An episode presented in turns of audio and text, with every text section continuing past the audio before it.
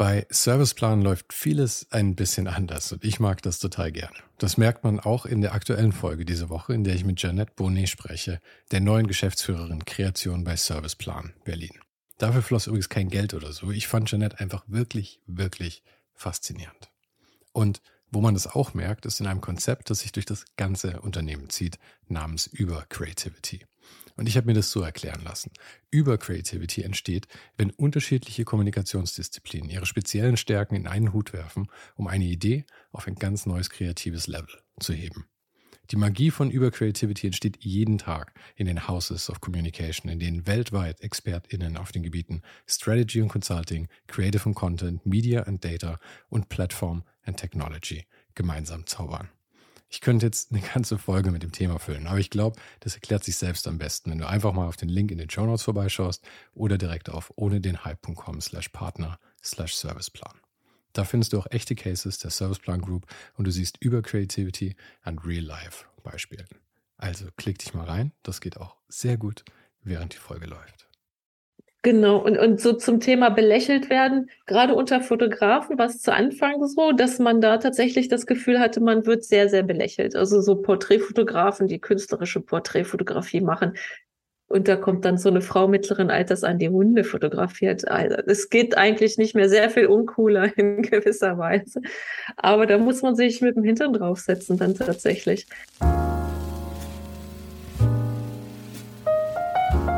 Das hier ist Ohne den Hype. Mein Name ist Sven Jürgensmeier und mein Gast heute ist die Fotografin Elke Vogelsang. Elke ist Werbefotografin und spezialisiert auf Haustierfotos. Zu ihren Kunden gehören Firmen wie Pedigree. Ihre Bilder wurden veröffentlicht in National Geographic und die Zeit und sie arbeitet unter anderem mit Firmen zusammen wie Fujifilm und Adobe. Außerdem verfolgen über 200.000 Leute ihre teilweise sehr kuriosen und liebenswerten Hundefotos auf Instagram. Ich bin ja von Haus aus jedem Hund verfallen und folge ihr auch schon lange, wusste aber nie so wirklich, wer da eigentlich dahinter steckt. In unserem Gespräch erzählte sie mir von der schweren Zeit, die sie zur Fotografie brachte und über ihren Job davor. Wir sprachen natürlich über Hunde, über große Entscheidungen, darüber, wie eine Karriere langsam entsteht und vieles mehr. Falls du den Podcast noch nicht abonniert hast, mach es jetzt gleich, damit du keine Folge mehr verpasst und verpasse auch nicht den Newsletter. Jeden Sonntagmorgen fünf Tipps ohne den Hype, drei Tipps von einem Gast und zwei von mir. Und dann noch vielen Dank an Sebastian Beck. Sebastian ist mein neuester Supporter auf Patreon und hilft mir damit, dass ich diesen Podcast jede Woche für dich machen kann. Falls du den Podcast auch supporten möchtest, schau einfach mal auf patreon.com slash ohne den Hype. Die Links zu all diesen Sachen gibt es wie immer hier in der Beschreibung und natürlich auch auf ohne den Hype.com. Und jetzt wünsche ich dir viel Spaß mit Elke Vogelsang.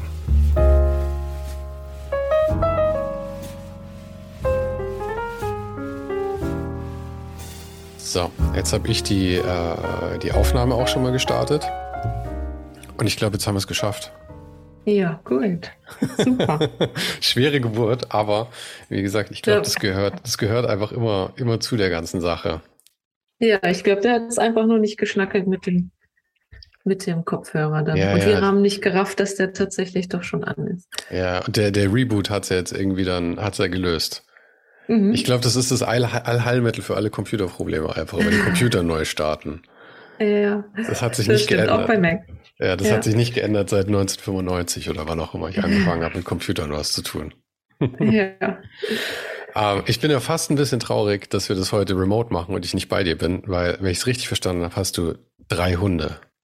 Ja? Zwei habe ich, ja, genau. Also ich hatte Zwei. drei bis letztes Jahr. Oh. Ähm, mit, ja, mit 15 mussten wir unsere Nudels gehen lassen. Oh, aber, aber 15 ist ein akzeptables 14, Alter. Ja, für so einen großen Hund. Ja darf man gar nicht meckern. Ist oh. natürlich immer unschön. Ja. Aber das sind alles, alle drei waren, oder die zwei, die noch da sind, und, und Noodles waren äh, Rescue-Hunde, oder? Genau, aus Spanien, ähm, aus Tierheimen dort, wurden auf der Straße aufgelesen. Und ja, das sind dann halt so Nachkommen von Jagdhunden. Ne? Die, die, wenn die Jagdsaison vorbei ist, dann werden die Hunde so auf die Straße entlassen. Aha. Das ist schon eher so der Fall, wenn sie Glück haben. Also wenn entweder im Tierheim abgegeben oder auf die Straße entlassen oder manchmal gleich Schlimmeres. Mhm. Und dann mhm. produzieren sie sich da weiter. Und dann ähm, kommt sowas bei raus wie meine Mischlinge dann. Promenadenmischung. ja, genau. Aber wenn die von Jagdhunden abstammen, sind die, sind die schwierig dann, wenn man mit denen draußen unterwegs ist? Weil häufig schießen die dann ja einfach irgendwo hin und man sieht sie dann vier Stunden später wieder. Also das sind ausgesprochene Sichtjäger, die müssen schon was sehen, um hinterherlaufen zu wollen. Die laufen jetzt einfach nicht einfach so auf Nase weg und bleiben dann stundenlang weg. Aber klar, da muss man sich drüber im Klaren sein, dass die natürlich ihre Vorfahren dazu gezüchtet wurden und mhm. das drin steckt. Und wenn so ein Hase dir dann plötzlich über den Weg läuft, dann tja, wird das schwierig. Meine sind Mischlinge und sehr, sehr unterschiedlich. Die älteste war so eine Mischung wahrscheinlich aus Schäferhund und ähm, Windhund. Und sie hatte so die Freundlichkeit des Windhundes, aber den Arbeitseifer und die Menschenzugewandtheit des Schäferhundes. Und so war das natürlich eine ziemlich gute Mischung. Mhm. Und ja, die mittlere ist schon auch ein bisschen jagdlich ambitioniert. Da muss man schon aufpassen. Großen Garten haben, Möglichkeiten Aha. haben, wo sie rennen können. Ja, ja, ja, ja. Aber wenn man, wenn man so drei Hunde auf einmal hat oder jetzt noch zwei, äh, nimmt dir das eher Arbeit ab, weil die sich miteinander dann auch beschäftigen oder bringt es eher mehr Arbeit, weil du dich um mehr Hunde kümmern musst? Es ist, wie ich finde, mehr Arbeit in gewisser ja. Weise. Also die gucken sich nur den Blödsinn voneinander ab. Und die eine zum Beispiel, die findet Hunde nicht so toll. Und dann äh, wurde sie auch mal gebissen und dann nimmt sie das sehr, sehr tragisch. Ähm, der kleinere, der kommt eigentlich gut mit Hunden zurecht, aber der nimmt das dann auch mit. Okay, wir finden jetzt Hunde doof. Mhm. und dann, ja, oder ich habe mal, mal meine ältere, meine älteste mitgenommen zum Tierarzt, obwohl die mittlere, die dann halt so, so eine Angst hatte, eigentlich hin musste. Und habe gedacht, als Beruhigung nimmst du die ältere mit und Ende vom Lied war, dass sie da beide saßen und jammerten, wie nichts Gutes. ja, aber ich finde es auch immer faszinierend. Ich finde es aber faszinierend, wie unterschiedlich die, die Charaktere von so Hunden sind. Die, die, die, die Familie von meiner, von meiner Freundin, die hatten als ich sie kennengelernt habe, vor acht Jahren, ein Königspudel, der war zwölf, glaube ich, damals, der Urs. Und ähm, mit dem waren wir irgendwann spazieren und dann hat er sich gerauft mit wem anders und dann konnte er sich nicht mehr richtig bewegen. Am Ende haben wir ihn in die Klinik gefahren und ähm, mussten ihn einschläfern lassen, weil er einen Tumor an der Wirbelsäule mhm. hatte und so. Naja, ich meine, mhm. wir sterben alle und selbst unsere Hunde leider. Aber ja. naja, dann kam der, der Nachfolger ein Jahr später, ähm, Capuccio, auch ein Königspudel und wo Urs so der Grand Monsieur war, also wirklich sehr, sehr vornehm stand er immer da und ähm, urteilte über alle immer sehr stark, ähm, ist Capuccio jetzt der absolute Clown. Und das ist schon, schon immer faszinierend, dass die, dass die Charaktere so, so, äh, selbst innerhalb der Rassen so auseinandergehen. Aber mit den Charakteren, das ist ja was, womit du dich, glaube ich, sehr viel beschäftigen musst, weil du hast ja quasi täglich jetzt Hunde vor der Kamera, oder? Ja, genau. Also das ist das, was mich auch am meisten fasziniert, dass jeder einzelne Hund so seine Eigen Eigenarten hat und die so unterschiedlich sein können. Unsere drei sind schon allein so unterschiedlich. Man sagt ja irgendwie, der, der Mensch, Mensch und Hund spiegeln sich so ein bisschen, aber ich glaube, wir müssen dann so ein bisschen schizophren sein hier, weil unsere Hunde könnten nicht unterschiedlicher sein. Die eine voll der Clown und von nichts Angst und ähm, immer am Arbeiten oder, naja, Arbeit ist das für die ja nicht, das ist Unterhaltung und ähm, ja, Beschäftigung. Und die mittlere mal ganz, ganz, ganz bedacht und das wird alles hinterfragt. Und der dritte ist dann auch wieder völlig anders. Und das hat mir natürlich auch viel beigebracht, dass ich mhm. diese drei sehr unterschiedlichen Hunde habe. Und ich habe halt mit jedem Hund das, also ich habe ja mit meinen Hunden angefangen zu fotografieren. Die waren meine ersten Modelle. Und für jeden musste ich mir was anderes ausdenken. Während die schüchterne ähm, Scout, die mittlere, so mehr, ja, also ganz ein ruhiges Umfeld brauchte und man ihr ganz ähm, vorsichtig beibringen musste, dass das alles super viel Spaß machen kann. Ähm, so war die, die größere eher so, dass man aufpassen musste, dass sie sich nicht den Hals bricht, weil sie auf irgendeinen Baum sprang, weil sie dachte, das wäre doch eine tolle Fotolocation. Und dann konnte ich zusehen, wie ich sie da wieder runterbekomme. Und also da hatte ich dann für jede Gelegenheit das richtige Modell eigentlich schon fast zu Hause. Aber ich habe mir dann halt auch Modelle im Freundeskreis gesucht und sowas alles. Und jetzt fotografiere ich halt wirklich für mein Bildarchiv ganz viele Tiere durch und die sind alle völlig anders. Und jeder braucht einen neuen Trick. Und mit jedem Hund lernt man auch einen neuen Trick. Und das ist das Faszinierende an dem Ganzen, wie ich finde. Und du hast ja relativ spät erst angefangen damit, oder? Ich meine, das war ja nicht, nicht, dein, nicht dein erster Job, sondern du hast vor zehn, zwölf Jahren angefangen damit, oder? Genau. Ich war Übersetzerin für Technik, ähm, so technische Handbücher. Aha. So nach dem Motto, das Kind muss was Anständiges ähm, lernen, habe ich ähm, technisches Übersetzen studiert. Und ich mhm. wollte eigentlich immer was mit Sprachen machen. Und ich war, also so kreativ sein fand ich immer schon ganz gut. Nicht, dass ich irgendwie großartig darin gewesen wäre, aber ich habe halt diese sich sichere Sache studiert und habe die auch durchgezogen. Und das ist aber etwas sehr Unkreatives. Also man sollte nicht anfangen, bei technischen Handbüchern anfang, ähm, anfangen, kreativ zu werden. Ja, ja was hat dich, welcher Teufel hat dich geritten, gerade technische Bücher zu übersetzen? Ich meine, man kann ja auch Literatur übersetzen. Richtig, ich glaube, da hast du mehr Spielraum, mehr Kreativität vielleicht auch, oder? Also es ist, es ist, du musst ja auch interpretieren dabei dann irgendwie. Bei Technik musst du ja weniger interpretieren, würde nee, ich jetzt mal sagen. Ja, das ist Sicherheit, ne? Das, das ist etwas, was man wahrscheinlich lange gebrauchen kann und mhm. was einen sicheren Job ergeben könnte. So habe ich halt damals gedacht. Heute denke ich da so ein bisschen anders und die Zeiten ändern sich ja auch sicherlich so ein bisschen. Ähm, damals war es halt noch so, ähm, tja, was du hast, hast du. Und bei mir besonders war es halt so, das ziehst du dann auch durch. Mhm. Und hätte mir eigentlich niemals geträumt, dass das mal alles ganz, ganz anders kommt. Mhm. Aber Englisch-Deutsch hast du dann übersetzt, nehme ich an? Genau, genau. Studiert habe ich Englisch-Spanisch und mhm. ähm, letztendlich habe ich dann Englisch-Deutsch übersetzt und halt die Technik, alles Aber das, mögliche Technik. Das, das erklärt dein Englisch, weil ich habe nämlich gestern noch irgendeinen kurzen Vortrag gesehen, irgendwas, was du für Fuji gemacht hast oder so, ich weiß es nicht mehr. Und es war auf Englisch. Und mhm. du bist ja quasi akzentfrei. Und ich meine, es ist ja sehr, sehr selten, dass man, dass man das hört. Das also Sprachen machen mir fürchterlich Spaß. Ich, der Scherz ist jetzt, wo ich als Beruf Fotografin mache, ähm, habe ich die Sprachen als mein Hobby wiederentdeckt. Ja. Weil ich es so schade finde, dass ich auch mein Spanisch verlernt habe. Und jetzt lerne ich wieder, hole ich mein Spanisch wieder auf und mhm. habe auch ein bisschen Französisch noch dazu gelernt. Allerdings, das ist, finde ich, ein bisschen krass, zwei Sprachen auf einmal. Also konzentriere ich mich gerade auf Spanisch und das ist tatsächlich so jetzt so mein Ausgleich. Also, weil ich brauche auch immer irgendwas völlig anderes als das, womit ich Geld verdiene. Und sobald du mit etwas Geld verdienst, kommt natürlich auch eine gewisse Art Zwang irgendwann so hinzu mhm. oder äh, dann ist es nicht mehr ganz so dein Hobby. Ist ja, ist ja logisch.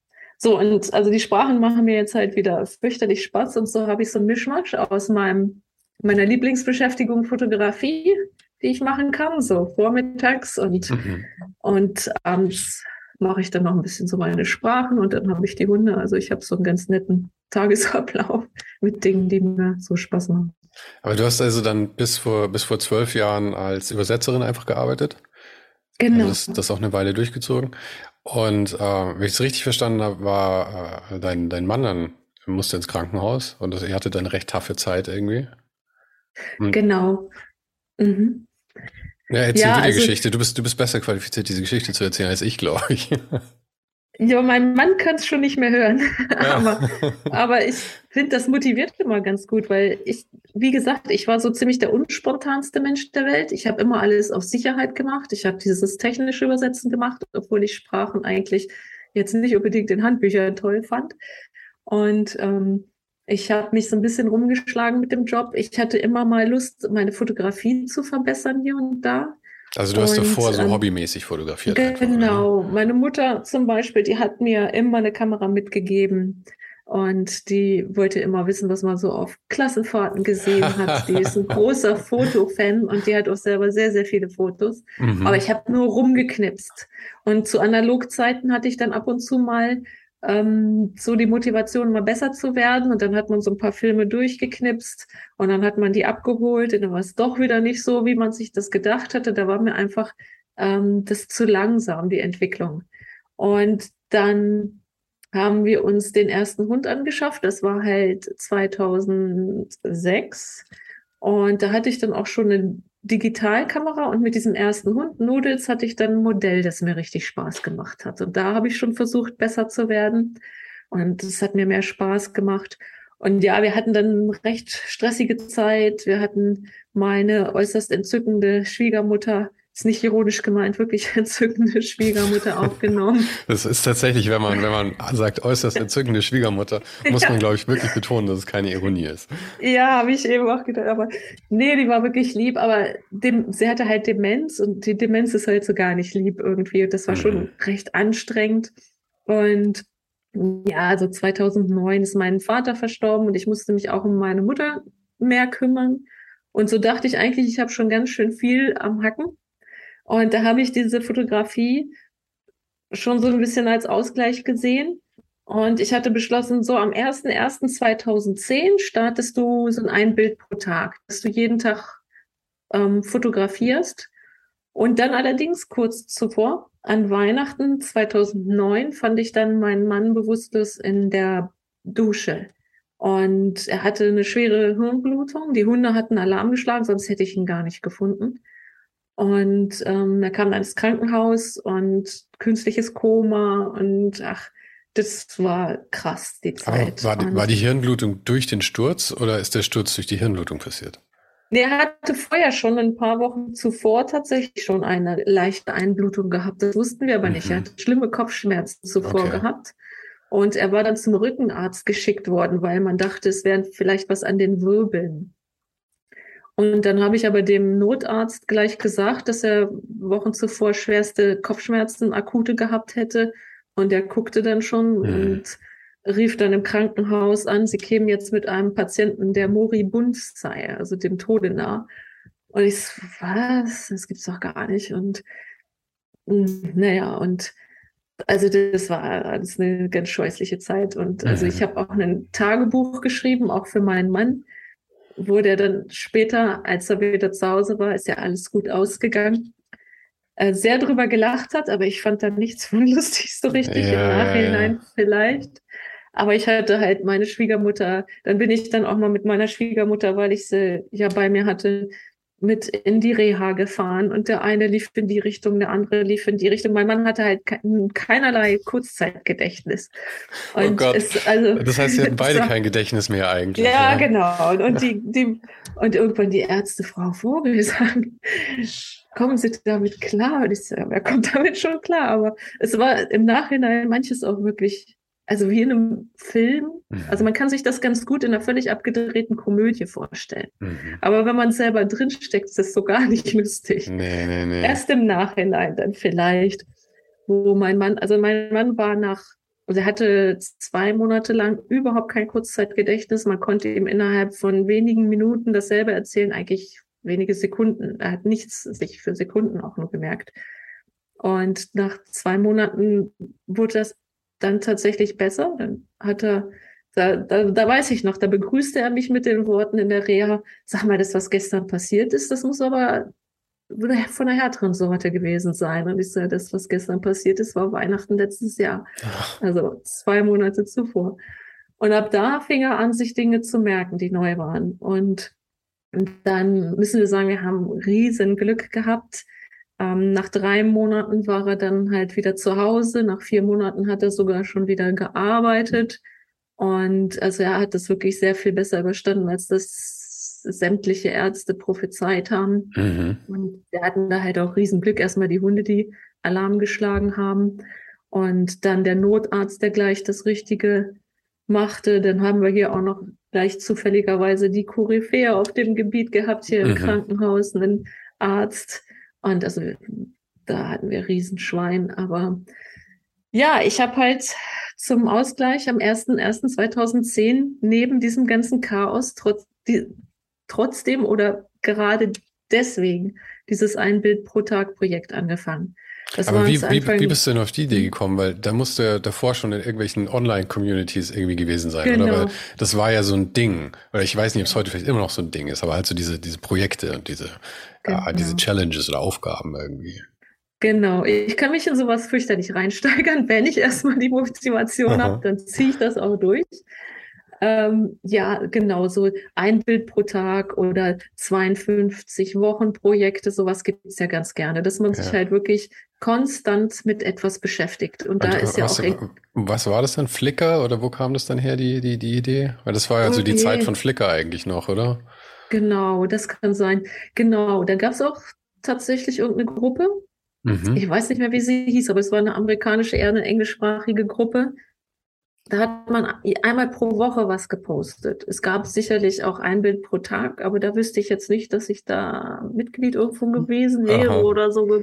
Aber so jede Woche und da war auch etwas mit Hunden. Ob das zu dem Zeitpunkt schon jetzt war, das weiß ich nicht. Zu Anfang waren meine Bilder auch gar nicht unbedingt alle mit Hunden, obwohl viele durchaus, weil die Hunde waren meine einzige Freizeit. Ich hatte damals diese zwei Hunde, Noodles und Scout. Und ähm, ich hatte ja mich um meine Schwiegermutter zu kümmern. Ich war viel im Krankenhaus, weil ich es zu Hause nicht so richtig ausgehalten habe. Und die Hunde mussten ausgeführt werden. Jemand sagte dann zu mir, ja, wie kannst du denn die Hunde behalten? Die, die musst du doch eigentlich abgeben. Das schaffst du doch gar nicht. Und ist ja sehr witzig. Dann nimmt man mir meine eigene, einzige Freizeit noch. Aha, die einzige Freude. Genau. Also die waren meine Freude und Freizeit und da hatte ich dann die Kamera mit und dann habe ich die natürlich auch viel fotografiert. Mhm. Und zu Anfang waren die Bilder recht düster in dieser Zeit und habe dann alles Mögliche aus, ausprobiert, so Langzeitbelichtung und, und, und ja, das war vieles, vieles, vieles düster. Irgendwann wurde es ein bisschen bunter. Und ich habe das damals halt das eine Jahr ausgehalten und dann nochmal eine Pause zwischen gemacht und dann nochmal. Also bei mir passiert nichts über Nacht, wenn mir Leute irgendwie ihre Bilder zeigen und sagen, meine Frau hat mir letztes Jahr eine Kamera geschenkt, seitdem fotografiere ich gern, aber meine Bilder sind, sind noch nicht gut und dann zeigen die mir da ganz wunderbare Bilder. Äh, ja, also bei mir dauert das länger. Ich brauche schon sehr viel Konsistenz und machen, machen, machen. Und ja, aber das hat mir Spaß gemacht, ja. Und wann hat sich, wann kam dann dieser Wandel, dass du dir irgendwie gedacht hast, du könntest das ähm, irgendwie auch beruflich machen? Ich meine, das ist ja schon ein großer Schritt. Ich meine, ich habe ich hab auch eine Menge Fotos von, von meinem Hund oder meinem Pflegehund damals gemacht. Äh, vielleicht, vielleicht siehst du es, da hängt eins, wo, oh, ich, dann, oh. wo ich dann noch drauf cool. gemalt habe. Cool. Ähm, Sehr ähm, cool. Und sowas. Aber ähm, dann daraus einen Beruf zu machen, vor allem ist es ja ein sehr nischiger Beruf auch noch, muss man sagen. Es ist ja nicht jetzt Fotografin und du machst irgendwie alles, ja, sondern genau. ist ja sehr, sehr Nische, die du da rausgesucht hast. Die Nische kam erst später. Ich habe halt dann eineinhalb Jahre später beschlossen, ein Gewerbe anzumelden, weil ich bin da super deutsch und super korrekt. Sobald ich damit Geld verdiene, wird da alles, was die Behörden verlangen, gemacht. Und Hättest du überhaupt ein Gewerbe gedacht, gebraucht, weil du hast, du hast ja studiert, weil genau. ich hatte nämlich immer, ich hatte immer das Problem, dass ich kein abgeschlossenes Studium hatte. Deswegen brauchte ich für meine ganzen Zinnober-Sachen immer ein, immer ein Gewerbe. Aber dann habe ich rausgefunden, wenn ich das gehabt hätte, das Studium, dann kannst du ja für so künstlerische Tätigkeiten kannst du einfach so freischaffend sein, oder? Ja, also ich war Freiberuflerin mit meiner Übersetz Übersetzung und das mhm. ist wirklich sehr, sehr praktisch, weil mhm. Übersetzer wie Hebammen zum Beispiel müssen sich, sind nicht selbstständig und müssen kein Gewerbe anmelden und nichts. Also freiberuflich sein ist wirklich von großem Vorteil in vielerlei mhm. Hinsicht. Und das war jetzt nicht der Fall mit der Fotografie. Ich habe sie ja nicht künstlerisch gemacht. Ich habe ja ähm, Dienst als Dienstleistung angeboten. Ich habe gesagt, Leute, kommt zu mir mit euren Hunden oder auch mit euren Kindern. So Familienbilder habe ich mhm. auch super gerne gemacht.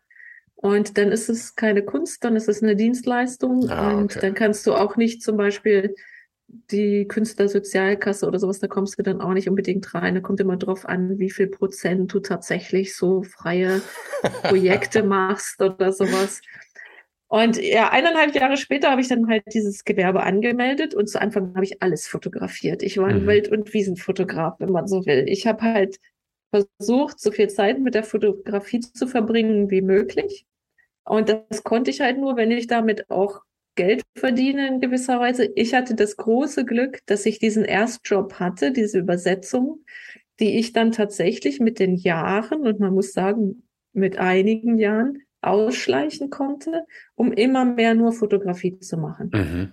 Und das Ganze hat so in etwa tatsächlich sieben Jahre gedauert. Also ich habe zwar vielleicht nach drei, vier Jahren auch schon mehr mit der Fotografie verdient, aber das wäre jetzt noch nicht so sinnig gewesen, da einfach zu sagen, ich stelle das Übersetzen ein. Mhm. Nach sieben Jahren ähm, habe ich dann beschlossen, okay, jetzt kannst du eigentlich mal versuchen, auch die letzten Kunden so ein bisschen abzustellen im Übersetzen. Es ist für mich schon immer auch ein Riesenschritt. Ich bin leider Gottes so Du, aber ich glaube, das ist für jeden, weil ich meine, das einfach ja. die Sicherheit aufzugeben, ist ja schon immer ein Schritt. Und ich habe mich da neulich erst mit jemandem drüber unterhalten. Solche Entscheidungen im, ich sag mal, Erwachsenenalter zu treffen, ist ja auch immer was anderes, als wenn man das irgendwie mit 20 macht. Weil mit 20 bist mhm. du irgendwie so, ja, scheiß drauf, es wird schon irgendwie funktionieren, ansonsten mache ich was anderes. Aber wenn ja. du halt auch, keine Ahnung, du, du, du hast vielleicht ein Haus, wo du irgendwie Miete zahlst oder dass du abzahlen musst und dann du hast mhm. Verpflichtungen, du hast deine Hunde, äh, du hast all diese Dinge, die ja bedient werden müssen. Und genau. dann ist es schon eine große Entscheidung.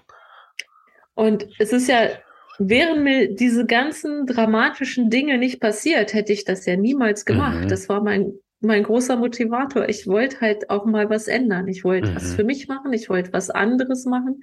Ich wollte kreativ sein. Und ja, das hätte ich sonst, sonst würde ich heute noch übersetzen Übersetzt heißt natürlich kein schlechter Job, auf jeden Fall nicht.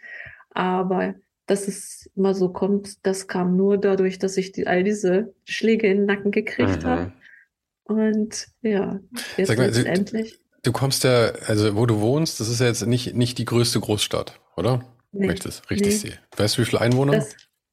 Gerade so eben 100.000. Ich glaube, wir gelten mhm. gerade so eben als Großstadt, aber das springt mhm. ab und zu. Manchmal fallen wir drunter. Ich weiß nicht, wo wir gerade liegen. Okay. Aber 100.000.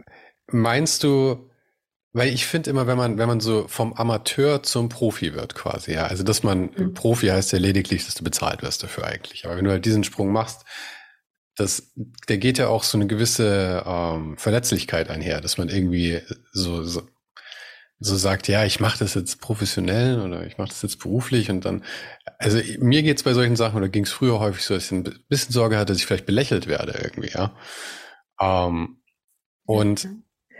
meinst du, es war für dich einfacher in so einer kleineren Stadt, sage ich jetzt mal, das zu machen, als wenn du jetzt zum Beispiel in Berlin oder in, in Frankfurt gewohnt hättest, weil ja die Konkurrenz so riesig wäre da, sowas zu machen. Das könnte ich mir vorstellen, dass das ja, kann sein. Es ist so, dass ich wirklich alles sehr darauf auslege, dass es überschaubar ist, dass mhm. es einfach zu handeln ist. Ich habe kein Mietstudio, das, das mir jeden Monat Kosten verursacht, wie nichts Gutes. Ähm, auch hier würde das was kosten. Und ähm, ich ähm, habe einfachstes Equipment in gewisser Weise. Also jedenfalls so ein, ich habe zwar mehrere Blitze, aber ich nutze dann zum Beispiel nur einen. Es kommt allerdings auch darauf an, das ist eigentlich die Ursache, sind die Hunde, weil ich die nicht mit allzu vielen Blitzen erschrecken will. Aber ich habe mit super einfachsten Equipment angefangen. Ich gebe kein nicht viel Geld aus. Ich mache das alles sehr, sehr davon abhängig, was mir tatsächlich Spaß macht. Gut, ich habe mich auch durch lauter Hochzeiten fotografiert. Hast du? Ja. Das ist ja ein stressiger Job, muss man sagen, Hochzeiten fotografieren. Das ist richtig. Also so ganz an sich kann es eine ganz tolle Sache sein, weil, mhm. weil man gerne alle möglichen unterschiedlichen Dinge fotografiert, hat man das bei einer Hochzeit. Mhm. Menschen, Landschaften, ähm, Stillleben und so weiter und so fort. Aber für mich und meine Nerven ist das nichts. Also mhm.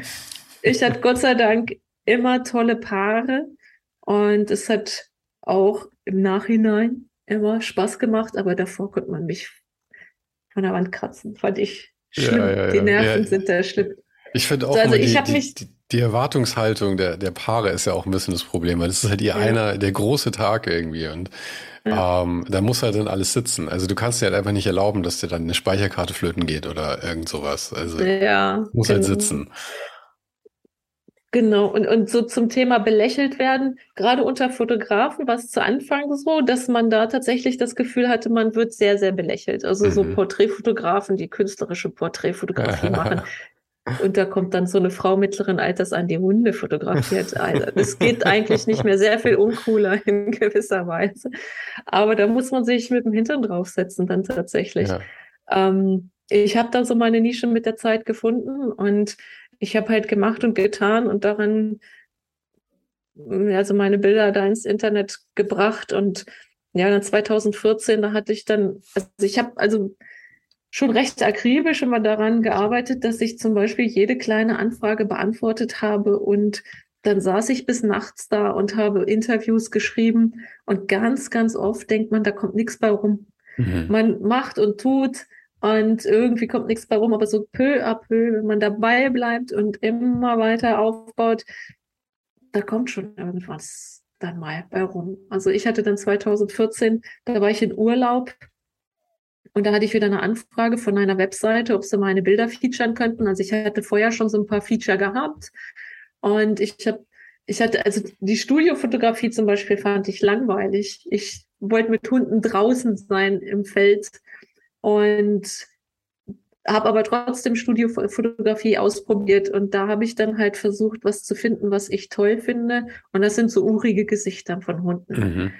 Und da hatte ich dann schon einiges an urigen Hundegesichtern. Aber wenn ich Anfragen bekam, ob eine Seite meine Bilder featuren kann, dann versuchte ich immer so möglichst unterschiedliche Bilder, damit man zeigt, zeigen mhm. kann, was man so für unterschiedliche Sachen auch mit Hunden macht. Und ich nehme an, die und, hatten kein Interesse an den anderen Sachen. Die wollten nur die eine Art von Foto, weil deswegen genau. haben sie dich rausgesucht und verdammt nochmal, genau. ich will jetzt auch nichts anderes von dir. Genau, und ich war halt in Urlaub und habe gesagt, ja, da ist, damals war noch 500 PX beliebt, da war ich auf 500 PX recht aktiv.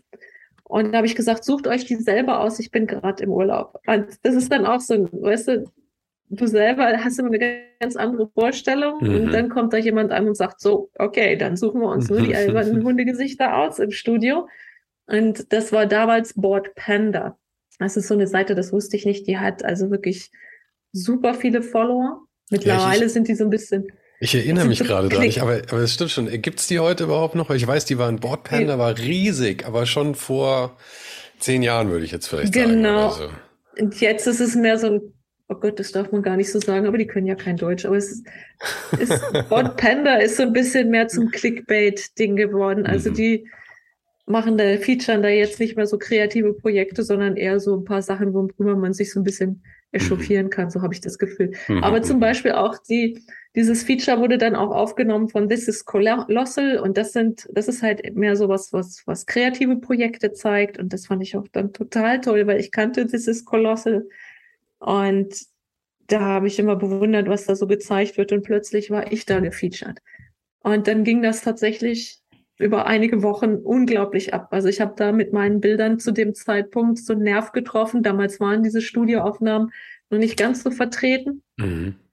Und somit sind die dann, also haben eine riesen Reichweite gekriegt. Und das war natürlich dann schon mal wieder so ein kleines Sprungbrett und ein nächster Schritt auf dem Weg. Aber darf man sich auch nicht drauf ausruhen, weil so ein Internetruhm ist halt auch sehr flüchtig. Nächste Woche rennt nee, wie sagt man, rennt eine andere Sau durchs Dorf mhm. und wird woanders gefeatured. Aber ja, so war ich dann halt plötzlich festgelegt auf diese Studiobilder. Da, alle sagten nur noch, ah, das ist die mit den Studiofotos. Und das hatte ich mir insofern eigentlich gar nicht selber ausgesucht. Heute liebe ich es und finde es toll.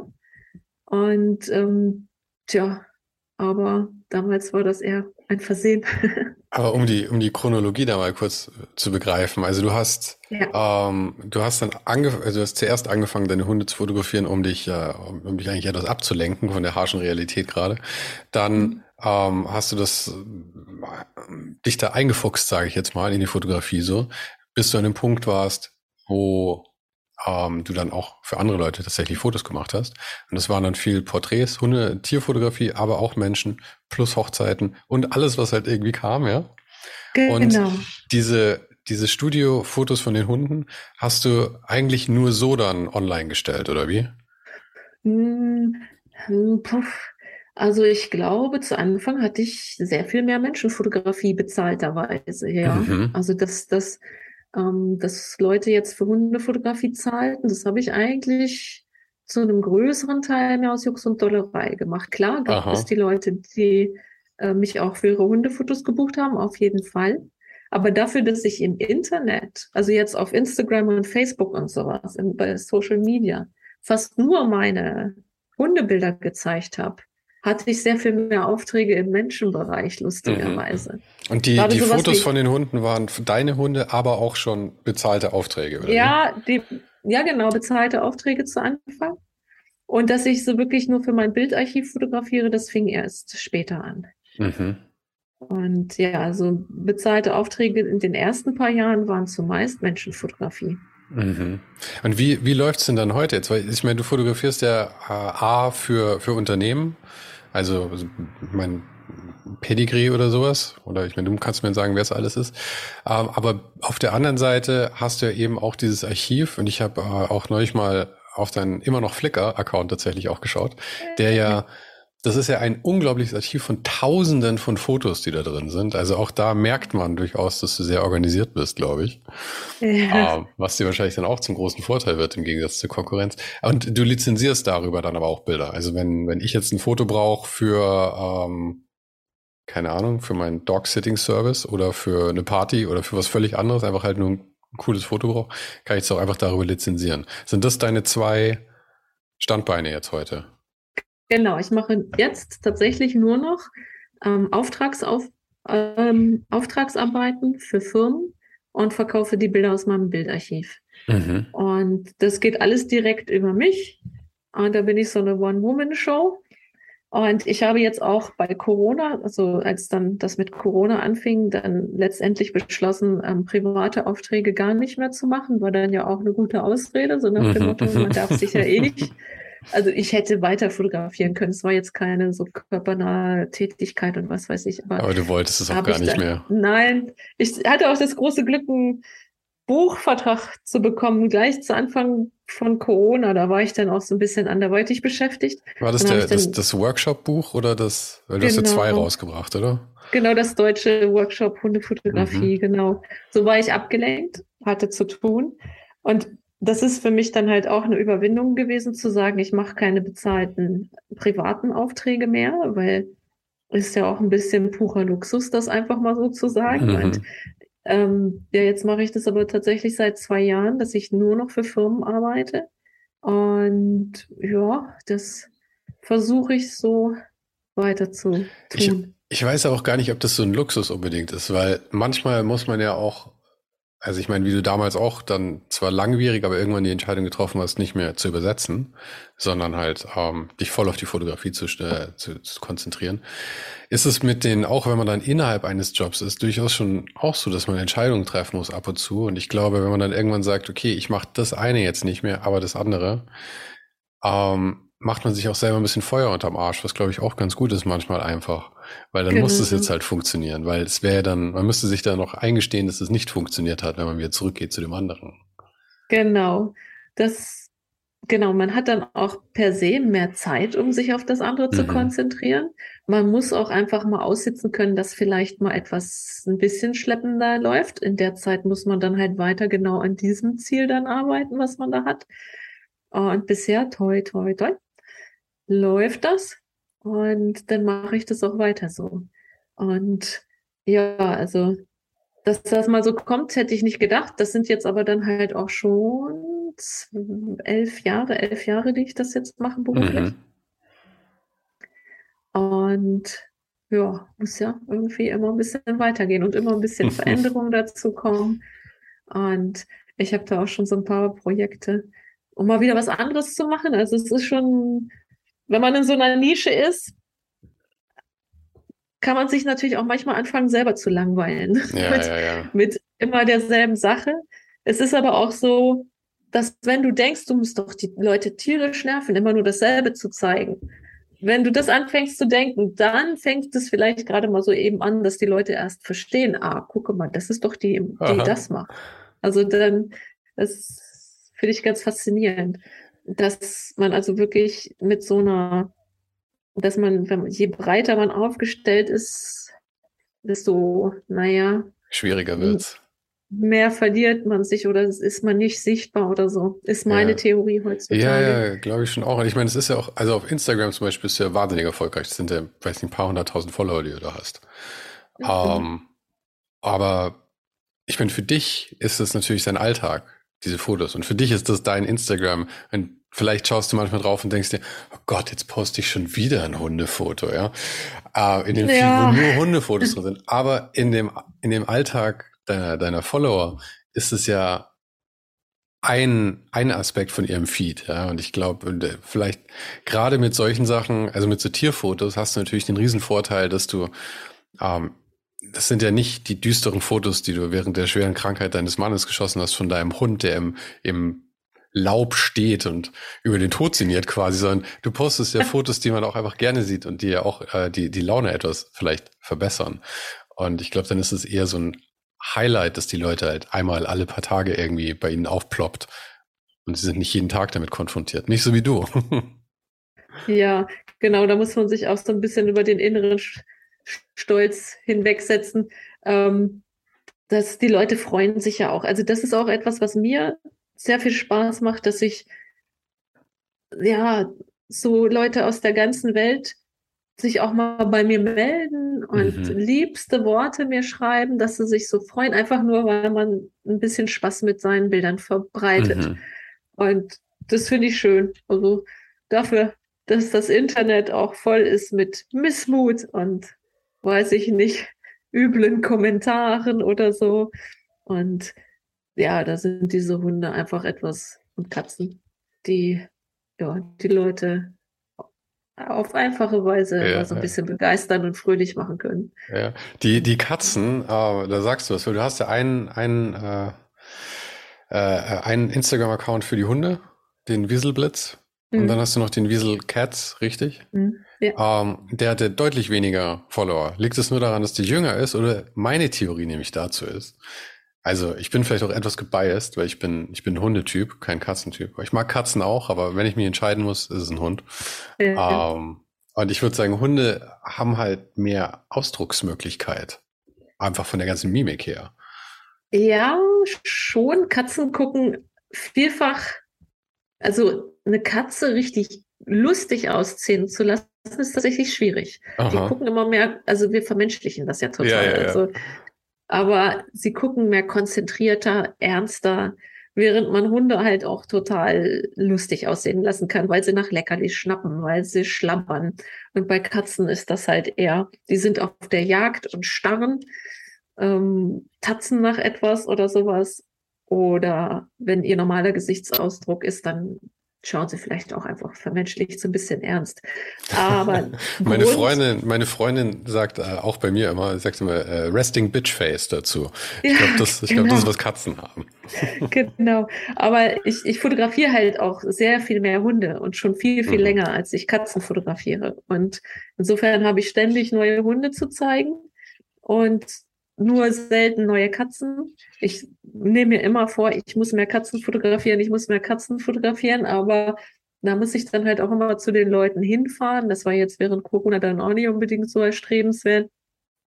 Und insofern ist das, ja, da sind gerade mal so 10.000 und die Hunde mache ich halt, die fotografiere ich halt eigentlich schon. Du hast, du hast 10.000 Katzen. Bilder. Nein, ich habe, nein, nein, nein, nein, 10.000 Follower auf. Oh, okay, shit, ich dachte schon, wow, okay, ich wäre sehr beeindruckt nein, gewesen, wenn es 10.000 Katzenfotos wären. nee, nee, nee, das wird ja alles recht ähm, also einzeln ausgewählt aus den einzelnen Shootings. Wenn ich da so zehn Bilder pro Shooting oder so habe, die mir gefallen, ist das eine gute Ausbeute, mehr muss auch nicht. Nee, nee, nee, aber im letzten Endes brauchen wir eh eigentlich immer nur eins, weil du willst ja auch nicht äh, fünf aus demselben Shooting hintereinander zeigen, weil das ja auch einfach genau. ähm, langweilig ist dann tatsächlich, weil es, also weil, weil genau. dieser Überraschungseffekt ja auch vollkommen weg ist dann. Genau, genau. Ja, für, für Instagram und Co. Da ist es natürlich ein bisschen abwechslungsreicher, schöner, ja. Mhm. Aber wie laufen denn diese, ähm, diese Sachen für, für Firmen? Weil ich meine, ist es dann auch viel Studio oder mehr draußen oder beides? Und bist du on location viel? Musst du irgendwo hinfliegen, irgendwo hinfahren oder kannst du das alles irgendwie bei dir machen? Das ist ganz, ganz unterschiedlich. Ähm, wenn zum Beispiel Produkte beteiligt sind, dann bin ich auch tatsächlich draußen unterwegs mit Modellen häufig, weil ja viele, viele Produkte für draußen sind. Ähm, irgendwelche Hundemäntel und Spielzeug und sowas alles. Ähm, ich bin halt sehr festgelegt auf die Studiofotografie, fotografiere aber tatsächlich halt für diese Auftragsarbeiten auch draußen Ob ich das dann immer alles so zeige, ist eine Sache, weil es immer so ein bisschen nicht so reinpasst, weiß auch nicht. Ich werde demnächst mal wieder ein paar zeigen auf Instagram, einfach um zu zeigen, hier schaut her, ich mache mhm. auch so draußen Aufnahmen. Und dann bin ich auch mal unterwegs, ja. Ähm, wenn jetzt zum Beispiel irgendwo in Köln die Funde fotografiert werden müssen, dann fahre ich halt dahin. Und ja, ansonsten passiert auch viel hier in meinem Studio. Und manchmal halt auch in Eigenregie ist ganz unterschiedlich. Also dann hat man auch mal ein Projekt, wo dann halt der Kunde vor Ort ist und ein Filmteam und äh, was weiß ich, was man, man kann den Aufwand auch ins Unermessliche steigen. Ja, ja, ja. Je nachdem, wie groß. Das ist doch irgendwie toll, oder? Dass du diesen, diesen, auch diesen Schritt halt hattest von vor ähm, zwölf Jahren oder so, da anzufangen, deinen eigenen Hund zu fotografieren und jetzt wirst du gebucht und wirst irgendwo hingefahren oder geflogen und sitzt in irgendeinem fremden Studio und dann ist da noch ein Filmteam und also Zeug ist doch wild, was aus sowas werden kann ja, Ende. Ist der Hammer. Ist der Hammer. Ist auch sehr, sehr nervenaufreibend, aber hinterher freue ich mir immer ein Loch im Bauch. Hinterher, wenn alles Aha. gut im Kasten ist. ja. Aber die, also machst du, also ich meine, da, ich, dein, so ein Job besteht ja immer aus mehreren Aspekten, aber hast du mehr Freude an, an diesen Archivsachen, die du für dich selber schießt, für die Lizenzierung, wo du irgendwie selber das bestimmen kannst, oder hast du mehr Freude daran, eben so Auftragsarbeiten zu machen für, für irgendwelche großen Kunden, oder ist es, macht es die Mischung einfach am Ende? Genau. Es macht die Mischung. Also wenn ich jetzt ständig nur hier zu Hause sitzen würde nur die Bilder für mein Bildarchiv machen würde, dann wäre ich auch irgendwann gelangweilt. Also, dass da diese anderen Projekte dazwischen kommen, das lockert das sehr auf, auch wenn es an, also ganz aufregend ist, aber Aufregung ist ja auch eine gute mhm. Sache. Und dadurch lernt man auch andere Dinge wieder kennen und andere Leute und dann wieder völlig andere Herangehensweisen. Und das macht das Ganze dann doch nochmal sehr viel spannender und das, die, das große Ganze ist dann halt nett. Ja. Ich würde mich da jetzt nicht auf eins ähm, versteifen wollen. Ja. Was mich auch irgendwie sehr freut an dieser ganzen Geschichte ist, dass, weil du hast ja vorhin auch gesagt, dass gerade so diese künstlerischen Porträtfotografen dich dann vielleicht etwas belächelt haben, vielleicht etwas herabgeschaut haben auf die, mhm. deine eigenen Worte, die Dame mittleren Alters, die dann jetzt irgendwie mit der Hundefotografie beginnt, ja. Aber, ja. und jetzt bist du halt die mit 200.000 Followern auf Instagram, die irgendwelche Auftragsarbeiten in irgendwelchen Studios mit Riesensets macht für, für irgendwelche großen Firmen und ähm, die, die, die einfach diesen ganzen Erfolg jetzt da hat, der, den du ja wahrscheinlich selber nicht hättest, hättest träumen lassen können. Das ist ja vielleicht ein bisschen ausgleichende Gerechtigkeit am Ende. ja, ich höre das jetzt auch nicht mehr so oft tatsächlich. Also man, wenn man jetzt zum Beispiel auf der Fotokina war und da so Vorstellungen waren und man sah den Leuten an, aha, mh, Hundefotografie, okay. Hm. und Jetzt ist es halt so, naja, das ist auch ein bisschen, naja, auch vielleicht ein bisschen gemein, aber wenn man dann halt Elke Vogelsang ist, so nach dem Motto, und also ganz äh, seltsam wird's natürlich, wenn die Leute erst anfangen, interessiert zu sein an dem, was du machst, wenn sie hören, du hast 200.000 Follower auf Instagram. Ja, ich meine, ja, das ja, ist natürlich auch ein bisschen. Aber es naja. legitimiert halt. Ich meine, das ist halt, ja. die Leute finden gut, was andere Leute gut finden. Das, so funktioniert der Mensch. Ja, ja, ja. Ja, also gut. Ich, ich genieße und schweige. ich, ich freue mich. Gibt mir natürlich auch Aufschwung. Ich bin immer so selbstkritisch und ähm, immer am Grübeln, ob ich das, das dann alles so richtig mache. Irgendwas werde ich wohl in den letzten Jahren richtig gemacht haben. Mhm. Und freut einen dann natürlich auch. Außerdem, was heißt schon richtig? Ich bin ja immer mehr der Meinung, solange du irgendwie Spaß daran hast, was du machst. Genau. Also im Großen und Ganzen nicht mehr. Es gibt immer Scheißtage, aber im Großen und Ganzen Spaß daran hast, was du tust. Und ähm, noch was zu essen hast am Abend. Genau. Der Rest spielt doch einfach keine Rolle eigentlich. Richtig. Und also wir müssen hier nicht reich werden. Das ist auch ganz gut. Wir haben hier unseren, unser Geld was wir brauchen. Und das ist gut. Und dann machen wir drei Kreuze und wir fahren kein fettes Auto an sowas alles. Und wenn es dann Spaß macht, der Job, ist das tausendmal mehr wert. Aha. Aber ich denke mal, äh, also ich, ich rate jetzt da und ich brauche jetzt keinen Kontoauszug von dir zu sehen, aber ich würde mal davon ausgehen, dass du, also ganz schlecht kannst du ja nicht verdienen und vor allem, wenn du sagst, dass du eigentlich eher so ein sparsamer Mensch bist, von, äh, von allem her, dann äh, glaube ich, verdienst du ja wahrscheinlich, bleibt nicht ganz wenig übrig am Ende des Tages wahrscheinlich. Ja, das ist, es ist in Ordnung. Eine Villa ist nicht drin, aber, aber es ist sehr viel mehr als, was heißt sehr viel mehr? Es ist mehr, als ich jemals gedacht habe.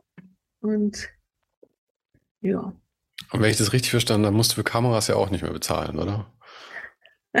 genau, ich bin bei Fujifilm ein, ein Fujifilm X-Photographer.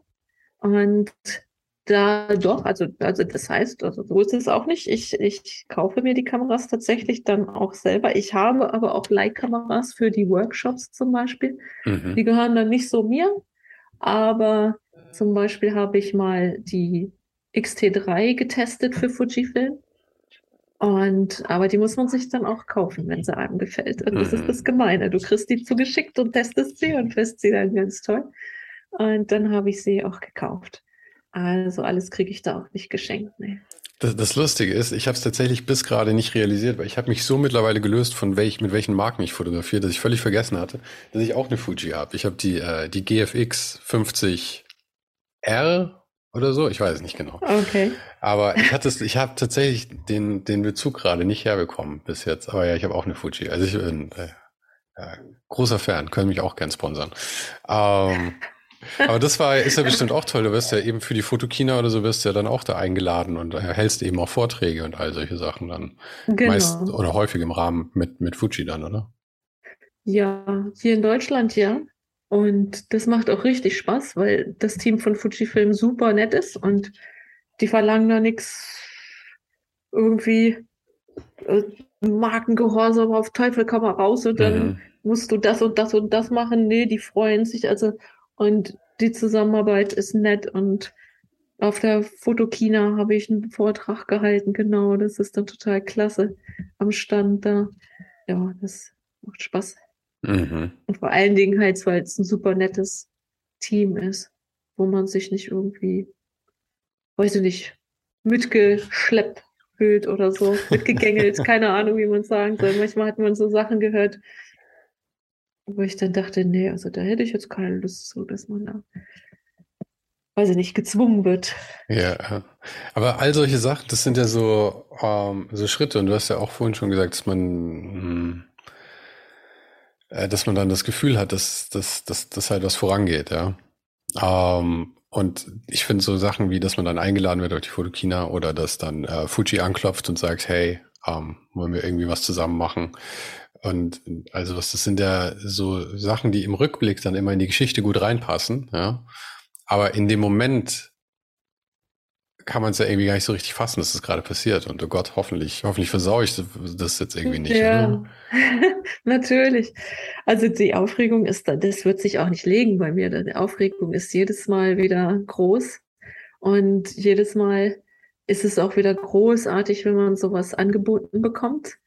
Ähm, ich hatte jetzt zum Beispiel eine Kooperation mit Adobe. Da war ich mega aufgeregt. Ne? Und da habe ich gedacht, auch da habe ich wieder an allem gezweifelt. Wollen die wirklich mich? Weil da ging es erst darum, dass sie im, bei gutem Wetter filmen wollen und sie dachten, ich wäre auf Spa in, irgendwo in Spanien ansässig. Da war ein Fehler gemacht worden irgendwo.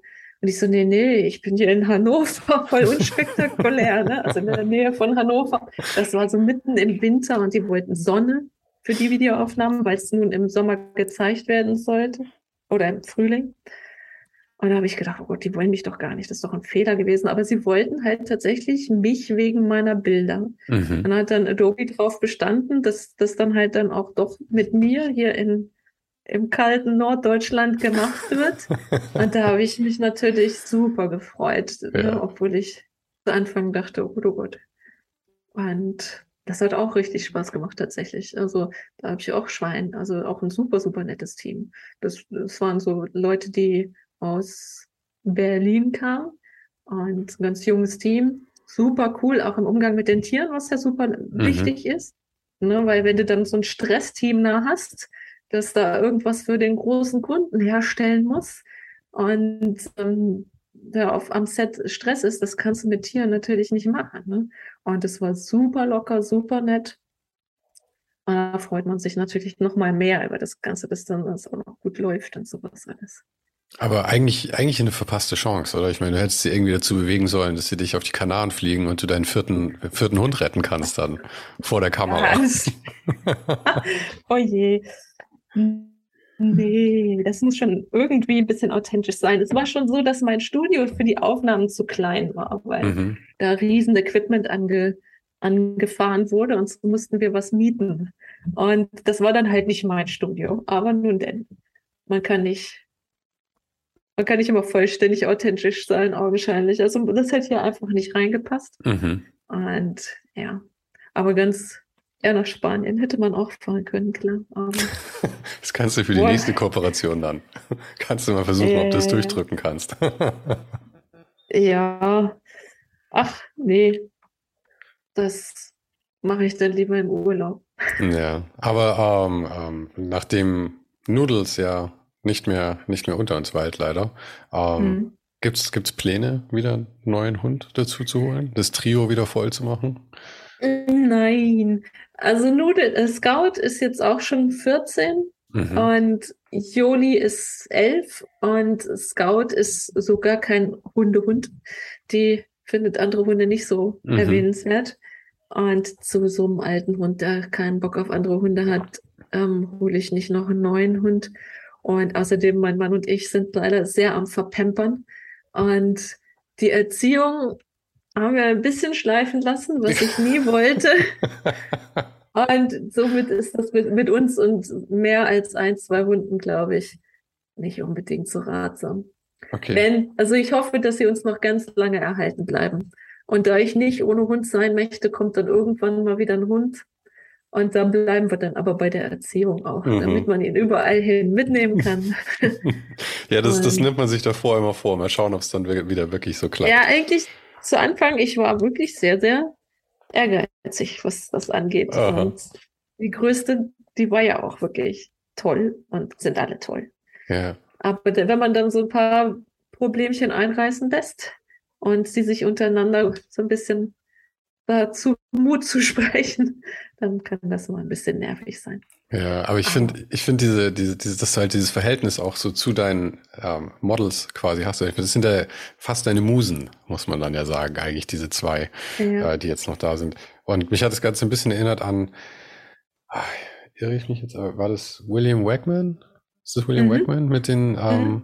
Mit den Weimaranern. Genau, mit den Weimaranern. Und äh, da, ähm, ich werde vielleicht der bekannteste Hundefotograf, oder? Ist das fair, das ja. zu sagen? Doch, würde ich sagen, ja.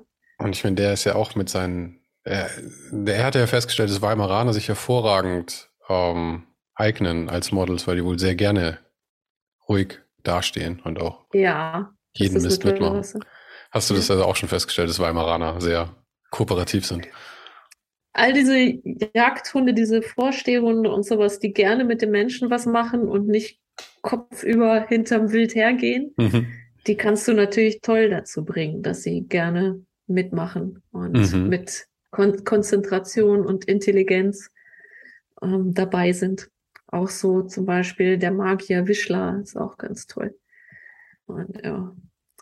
Windhunde geht so. sind eher manchmal so ein bisschen sehr eigenständig. Ja. Aber Wagman hat ja auch, ich glaube, mittlerweile irgendwie die dritte oder vierte Generation oder mehr schon ja. irgendwie, mit denen er ja. da zusammenarbeitet. Aber ich finde es eben toll, dass das so eine, so eine besondere Beziehung ist. Einerseits halt dieses natürlich irgendwie Mensch-Tier, was man halt einfach so hat mit, mit seinen Tieren. Ähm, aber auf der anderen Seite dann halt auch, dass es so eine, wirklich so eine Inspirationssache wird und eigentlich wirklich der Hund ist fast, fast die Muse dann am Ende. Und das ist ja irgendwie ja. Einfach toll, weil das ist auch sowas ähm, völlig ohne, ohne diese Erwartung, die man vielleicht, ich meine, sonst kennt man Musen sind dann immer irgendwie die schönen Frauen oder schönen Männer von ihren Partnern und Partnerinnen irgendwie es machen, was ja oft irgendwie sehr ähm, so Frida Kahlo-mäßig dann wird, etwas, etwas dysfunktional. Das hat man mit den Hunden halt hoffentlich dann nicht. nee. Nö, das ist, ja. Vor allen Dingen, sie müssen ja auch durchaus gerne mitmachen. Ne? Und ich behaupte, dass ich sehe, wenn ein Fotograf zum Beispiel gar keinen Bezug zu Tieren hat und nur so ein Tier dann plötzlich vor der Kamera hat, das kann man krass sehen, wie ich finde. Dann ist der Hund plötzlich nur so Beiwerk. Und so bei Familienbildern zum Beispiel muss man immer auch aufpassen, dass man den Hund mit ordentlich ins Bild setzt und ihn nicht einfach nur als Beiwerk betrachtet, weil der Hund ist halt auch ein Familienmitglied.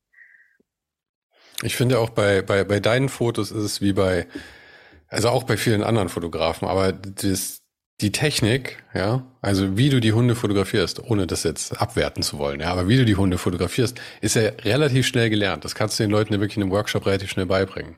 Aber die Kunst in deinen Fotos, finde ich, liegt ja darin, wie du mit dem Hund umgehst, wie du ihn dazu bringst, dass er dann so aussieht, wie er aussieht und sowas. Ja. Und das ist ja in, in, in anderen Bereichen auch so. Ich finde immer die Mischung ist ja das, was erst Künstler oder eine kreative Person interessant macht am Ende. Nicht, dass jemand Fotos macht, sondern was das Resultat ist. Und das ist halt dann auch das Resultat einer, einer Beziehung zwischen Model und, und, und, und Fotografin dann in dem Fall.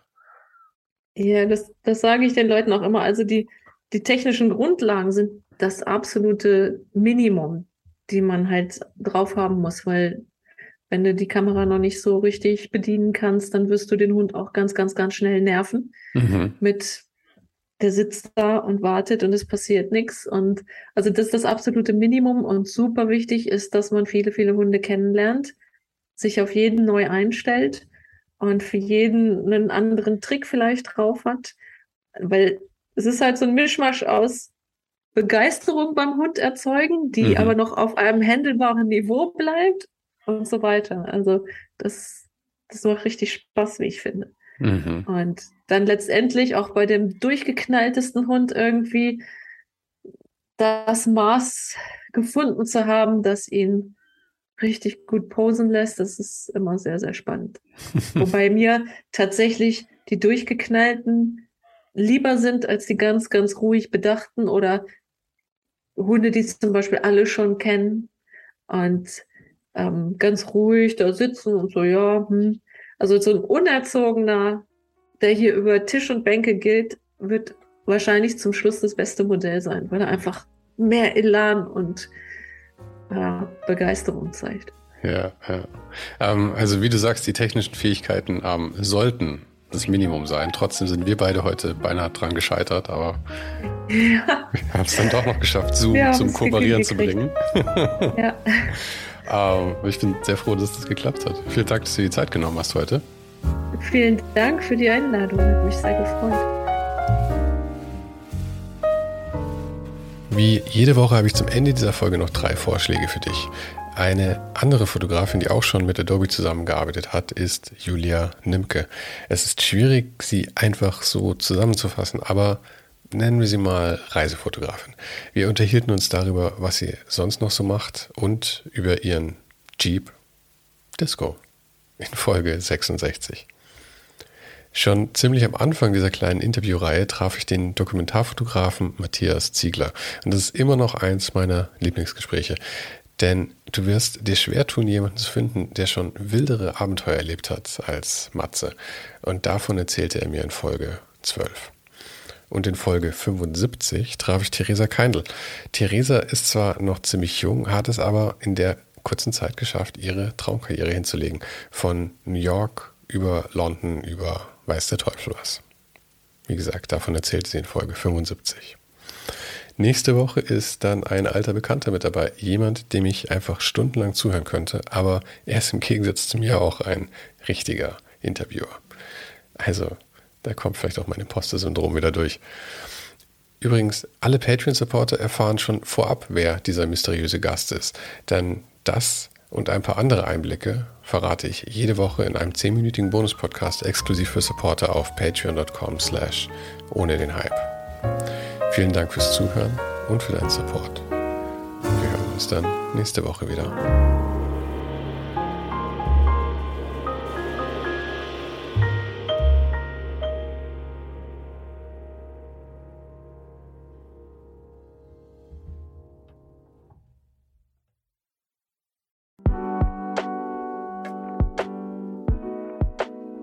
Das war's für heute.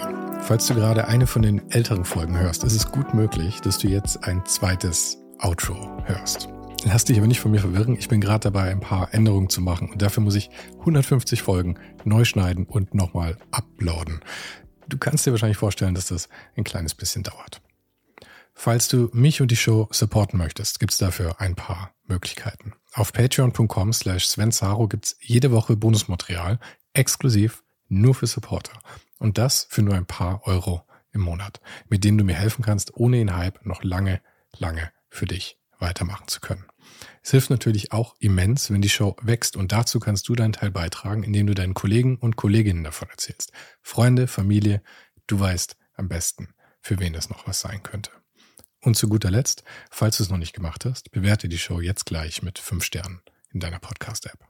Im Newsletter gibt's übrigens jede Woche völlig kostenlos inspirierende Tipps von meinen Gästen und mir. Den kannst du auf oninhype.substack.com abonnieren. Und alle Links findest du, wie immer, direkt auch hier in der Beschreibung und natürlich auf ohnedenhype.com. Im Archiv gibt's noch eine Unmenge anderer Gespräche. Unter anderem waren schon mit dabei Stefan Sagmeister, Mirko Borsche, Paula Schör, Mike Miri, Jeremy Format, Jonas Lindström, Mathilde Mutant, Olaf Heine, Eike König, Erich Spiegermann und, und, und. Scrolle einfach mal durch. Wir sind bei über 150 Folgen, wie gesagt. Und um ehrlich zu sein, kann ich selber kaum fassen, dass ich das Glück hatte, mit so vielen inspirierenden Menschen sprechen zu dürfen. Vielen Dank an Dominik Huber und Marc Capella von Moiré. Von denen stammt nämlich die neue Hausschrift der Show und die heißt GT Pressura. GT steht übrigens für Grilly Type, über die die Schrift zu mir kam. Und auch nochmal vielen Dank an Tobias Rechsteiner fürs Vermitteln. Der größte Dank geht aber natürlich an dich fürs Einschalten, fürs Zuhören und für deinen Support. Und wir hören uns dann hoffentlich nächste Woche wieder.